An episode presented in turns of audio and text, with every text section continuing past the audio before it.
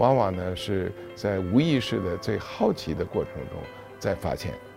所以呢，正是因为有这些好奇心，正是能够了解到周围的一些环境，从更加客观的方面，呃，观测周围的一些现象。那么，这个是我最大的动力。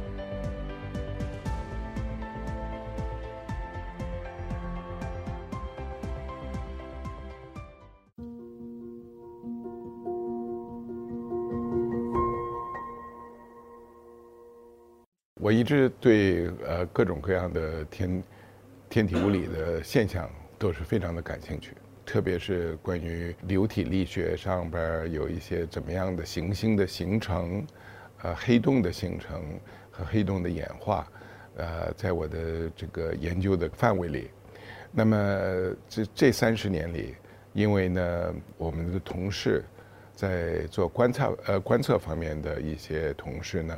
发现了一些系外行星，那么这些呢，跟我当时做的理论呢，呃，正好呃有一个这个比较合适的一些这个对象，而且呢，他们有些做出来的观测呢，是跟我们本来预测的想法是很相似的，啊，所以呢，我就开始对行星的演化啊和形成做一些具体的研究，在这个过程中。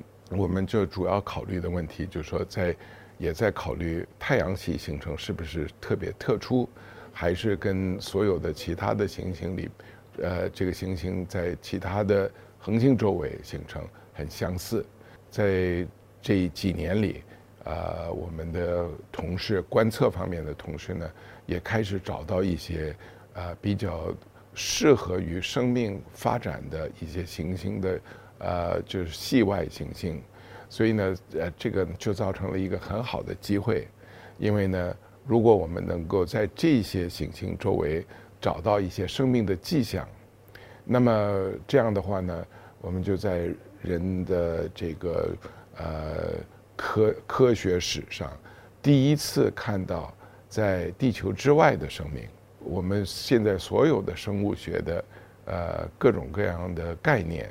和这个呃实验，都是集中在地球的环境里的生命演化的一个一个研究。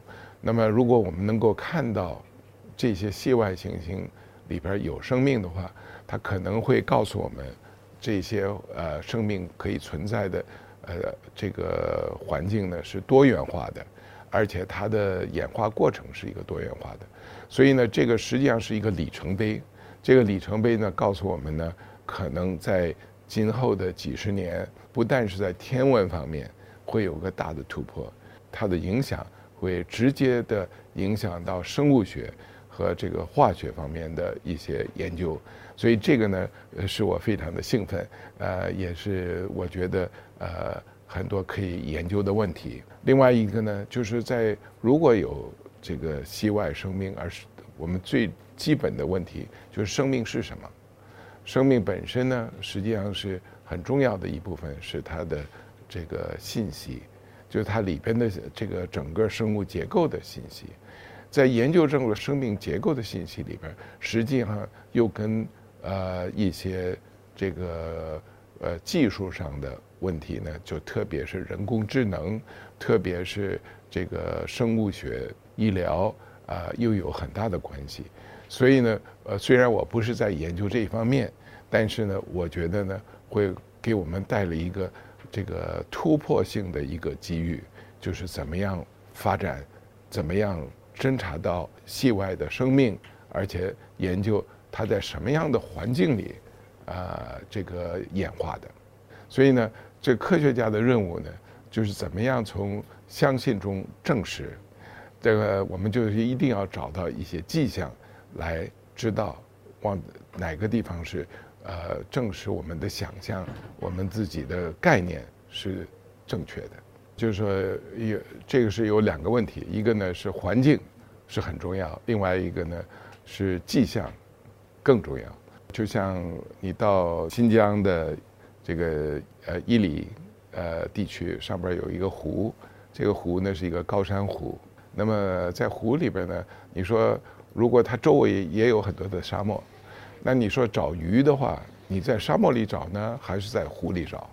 那么鱼呢，跟水是离不开的，所以呢，我一定要在这个湖里才去找。但是我看到湖，并不等于说湖里边一定有鱼。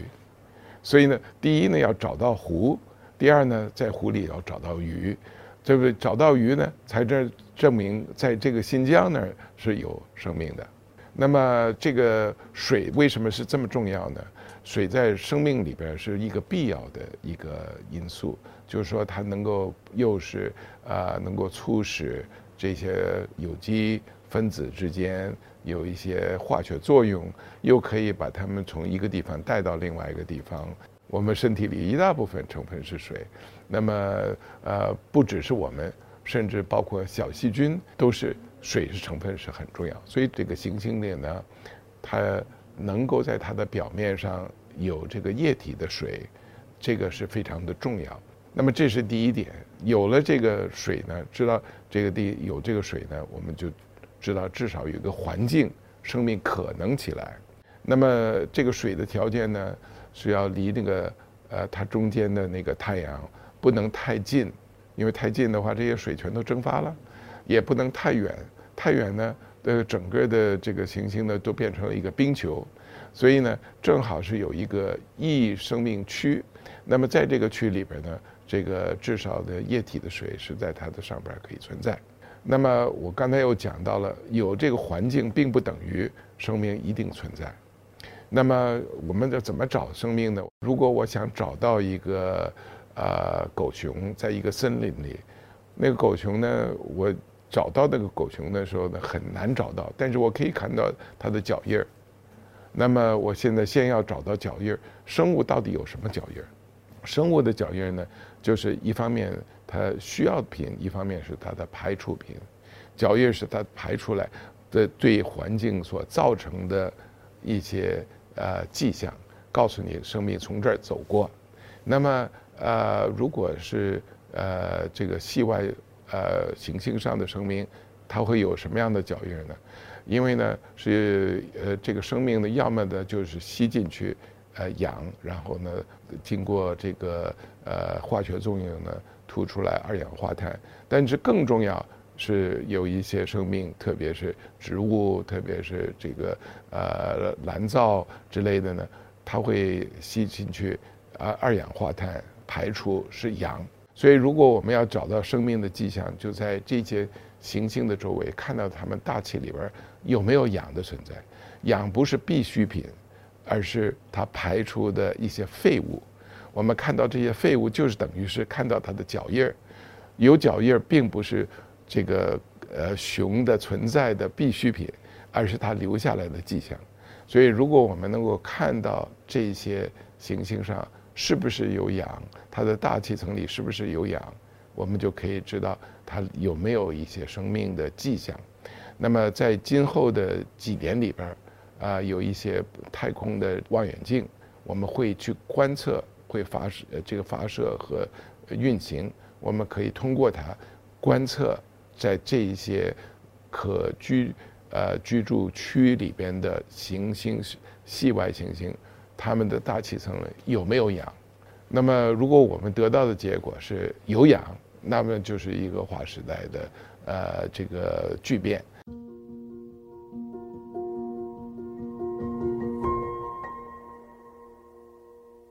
这个很难预测。呃，火星上有很多的迹象，火星上的环境曾经呢很类似于地球，比如说。曾经在呃有过一段时期，水在它的火星的表面上啊有大量的存在。今天我们也知道水呢在它的表表层底下啊也会存在。那么是不是在底下有一些这些生物呢？我们现在还没有任何直接的证据，但是呢我们还在继续挖。科学不是呃一日成功的。呃，就像罗马不是一天造成的，因为这个科学的证明呢是要非常的严谨。那么我们有一些呃这个主观的呃思维，有些概念，比如说火星上可能存在个生物，但是我们要非常严谨的用客观的方法呢去证实它。那么就算是我今天有一个证实，那么我我的同事们还会再进一步的看看我的证实是不是正确。这就是科学的发展的必经之路。在太阳系里边探索呢，火星是一个非常好的呃一个呃选择。那么另外一个呢，就是土星周围的这个呃这个卫星，因为它底下呢的确是有水，而且是喷出来。那么你也可以看到一些有机物质，这些有机物质并不代表生命，只是生命组成的一小部分。更令人鼓舞的，就是在呃寻找系外行星周围的。特别是大气层的化学成分，看看有没有这些迹象。那么很难说哪个会先，大家都在努力啊。那么呃，有的时候呃有必然性，就是我们再往前走。